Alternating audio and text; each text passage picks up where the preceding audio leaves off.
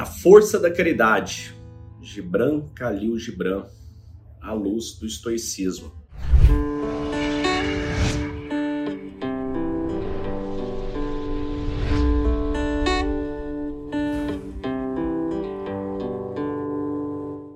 Nesses próximos episódios, eu vou fazer uma série dedicada a Gibran Khalil Gibran.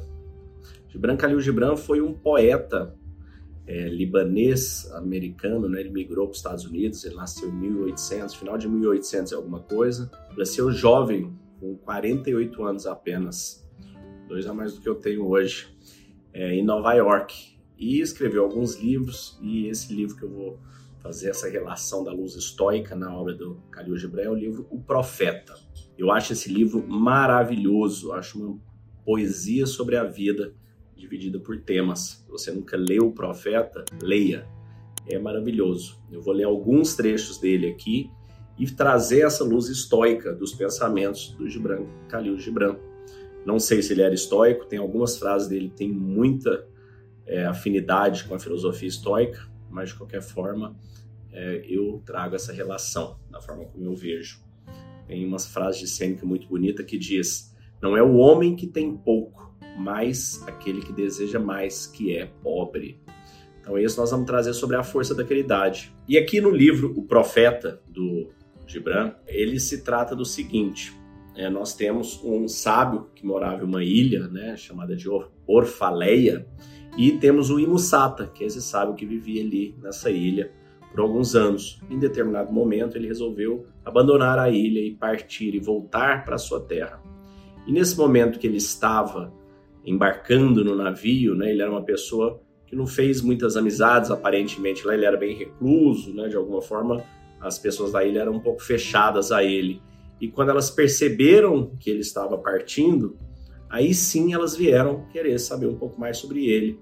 Elas o observavam à distância, talvez né, por timidez, talvez pela forma é, difícil de se comunicar, que muitas pessoas às vezes têm, a gente deixa passar essas oportunidades da vida e elas o viram partindo e correram para conversar com ele. Mestre, não vá, não vá. Ele falou: o meu momento me chama, né? Eu devo voltar à minha terra. E nesse momento ele começa as pessoas antes que você vá, deixe conosco alguns ensinamentos. E cada uma dessas pessoas começa a pedir para ele que ele deixe algo sobre algum tema. Hoje nós vamos ler o tema da caridade. E começa assim, né? Nesse momento, um homem rico da ilha chega e pergunta para ele: Fala-nos da dádiva. E ele responde: Dais muito pouco quando estais a dar o que vos pertence. Só quando vos dais a vós próprios é que estais verdadeiramente a dar. Pois o que são os vossos pertences, se não aquilo que guardais, o medo de necessitar amanhã? E amanhã, que trará o amanhã? Ao cão prudente que vai enterrando ossos na areia, sem marcas, enquanto segue os peregrinos até a Cidade Santa. E o que é o medo da necessidade, senão a própria necessidade? Não é o receio da sede que sentes quando o vosso poço está cheio da sede insaciável? Aqueles que dão pouco do muito que têm e fazem-no para conseguirem reconhecimento e o seu desejo oculto torna as suas dádivas sem valor. E há aqueles que, tendo pouco, tudo dão. Estes são os que acreditam na vida e na magnificência da vida, e o seu cofre nunca está vazio. Aqueles que dão com alegria, e essa alegria é a sua recompensa. E aqueles que dão com a dor, e essa dor é o seu batismo. E há aqueles que dão e não conhecem a dor ao dar nem procuram alegria, nem dão para se sentirem virtuosos. Dão tal qual como no vale a murta exala o seu perfume para o espaço. E é através das mãos destes que Deus fala, e por detrás dos seus olhos que ele sorri para a terra.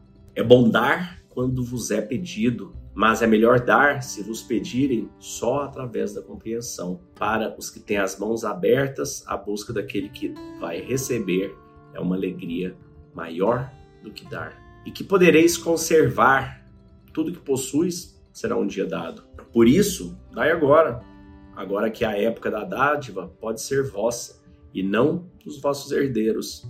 Dizei muitas vezes: Eu daria, mas só a quem o merecesse. As árvores do vosso palmar não dizem isso, nem os rebanhos das passagens, eles dão para poder viver, pois não dar é perecer.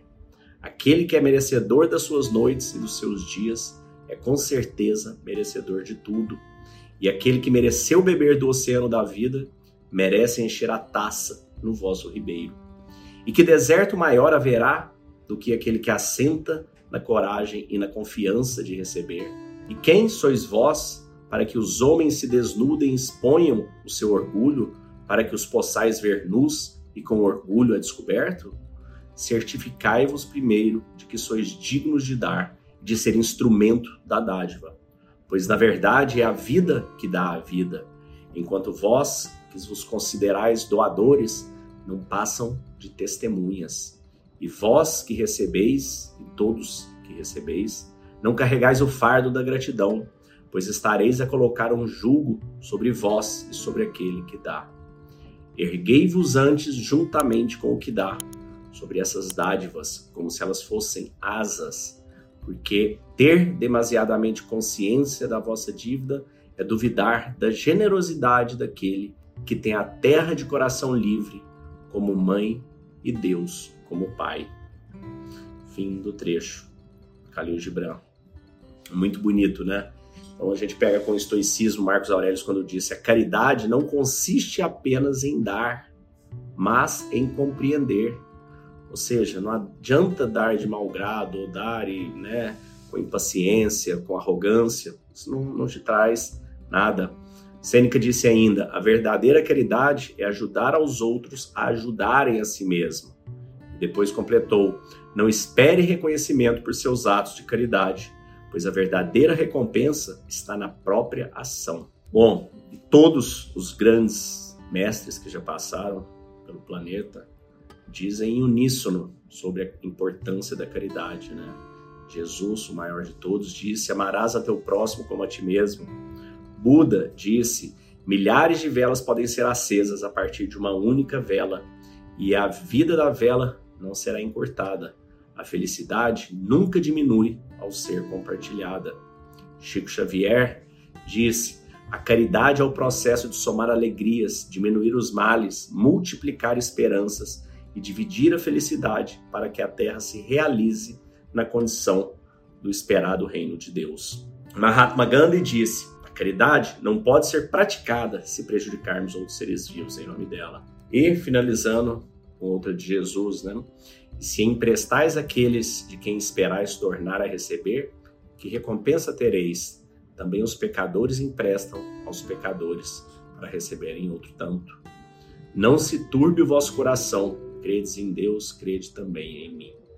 Portanto, fica aqui essa reflexão sobre a importância da caridade na sua vida e na vida das pessoas que precisam dessa caridade, que vieram em condição muito mais difícil, né? muito mais desafiadora do que a sua, talvez. Se você quiser mergulhar dentro desse estudo, se você quiser aprender como encontrar a calma da mente dentro do seu coração, dentro da sua mente, como praticar esses valores, venha para o nosso workshop, para nossa imersão online, a Calma da Mente. Basta você digitar calmadamente.com.br, vai chegar na nossa plataforma. É, você vai ter três opções, tanto para você mergulhar no seu interior, na sua espiritualidade, nos seus relacionamentos, no seu profissionalismo, né, no seu trabalho, é, quanto nós temos a segunda opção, que traz tudo que traz a primeira e mais a força é, da liderança, do executivo, em grupos que a gente faz também dinâmicas, é quanto se você quiser levar para sua empresa, na nossa terceira opção, levar a calma da mente em um workshop corporativo para conectar a bondade, a luz, o propósito dos seus colaboradores, com isso trazer mais resultado para sua empresa, mais resultado para performance e satisfação da sua equipe e, consequentemente, prestar um melhor serviço, produzir um melhor produto para o seu cliente. Então conheça calmadamente.com.br. Te desejo um dia de abundância e paz. Fique com Deus. Ando meio emocionado, né? Eu sempre fui muito frio na minha vida. Eu sempre fui um cara frio. Eu passei por tanto problema na vida, quem sabe, assim. E aí hoje eu tava aqui, me deu um negócio de uma emoção, cara. Eu fiquei pensando, se eu tivesse sabido dessas porras há 25 anos atrás, como teria sido melhor a minha vida, cara?